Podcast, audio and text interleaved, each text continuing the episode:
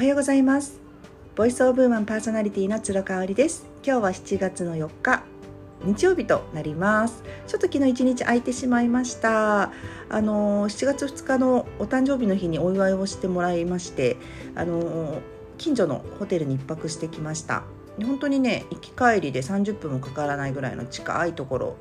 に1泊してきたんですけどちょっとねこう羽目を外してしまったのか結構お酒をたくさんいただいてしまいまして昨日はね帰ってきてからずっと二日酔いで寝込んでおりました。はいなので一日相手のお届けとなります。昨日ねベッドに入りながらか家事をしながらか忘れちゃったんですけど YouTube でねある対談動画を見てました。ABEX 会長の松浦さんってご存知の方もちろんねいらっしゃると思います。とあと青汁王子。私あんまりこの方詳しく存じ上げないんですがこの2人の異色ですよね。対談でした。その内容がねすごく面白かったのでちょっとねその内容をシェアしたいと思います。そして私が感じたことこちらもシェアしたいと思います、まあ、松浦さんっていうとこうレンタルビデオショップのねアルバイトから起業してその後レコード会社というかあの立ち上げてね破竹の勢いでこうのし上がってきた人なんですけれどもまあそのままの人ですよね。結構ねご自身のイメージを悪く発信することとかにもねあの厭わないみたいです。あんまりクリーンなイメージを自分の中で作り上げてしまうとそうじゃない一面が見えてまあ、文春とかにね叩かれた時のダメージがすごいのでもう悪者とかあのそういう豪傑なイメージをもともと自分か自らが押し出していたようなそういうタイプみたいですね。ですごくねあのお話自体も面白かったんですけどその対談の中で私が一番おって思ったのが小室哲哉さんの話をされていた時なんですね。で小室さんはもちろんあのかなり ABEX グループをねあの一躍大企業に押し上げた人なんですけれども小室さん自体が。ただねご本人とはねそんなに仲がいいわけではないっていうことをおっしゃってましたね。もちろん仕事一緒にしてましたけれどもそんなにこう親交が深かったわけではなかったと。だから小室さんが逮捕された時も、まあ、その背景はよくわからないよっていうことをおっしゃってましたね。ただね小室さんがとにかくピアノがすごく好きだったっていう話をしてました。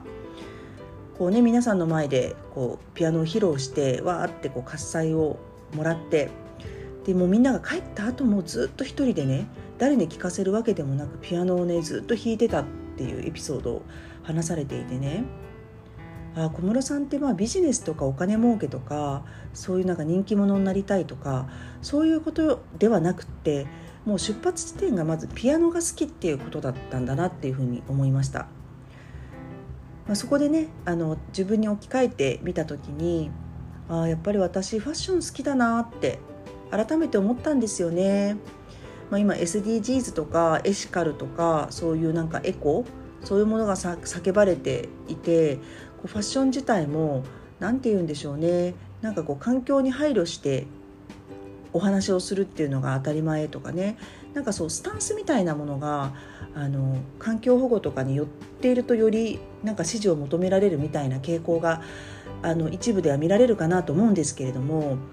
まあ、とにかく私はもうそういうこと置いといてもファッションがすごく好きだなっていうのを改めて思いましたそしてあの人にね認められなくてもいいし自分のファッションスタイルがどう評価されても自分は自分でファッションをずっと好きであり続けたいなっていうのを小室さんの話をね、まあ、松浦さんがあの話した小室さんの話を通じて思いました。皆さんにとってねこれだけは絶対にあの何を置いても好きであり続けたいっていうことあるでしょうか？もしかしたらヒントとしてねちっちゃい時からずっとこう熱心にやっていたことにヒントがあるかもしれませんね。もうご両親にやめなさいもう時間でですよって言われてもやり続けたかったこととかってあるでしょうか？なんかそんなことがねあの思い出されるとまたヒントになるかなっていうふうに思います。はい、今日も最後まで聞いていただいてありがとうございました。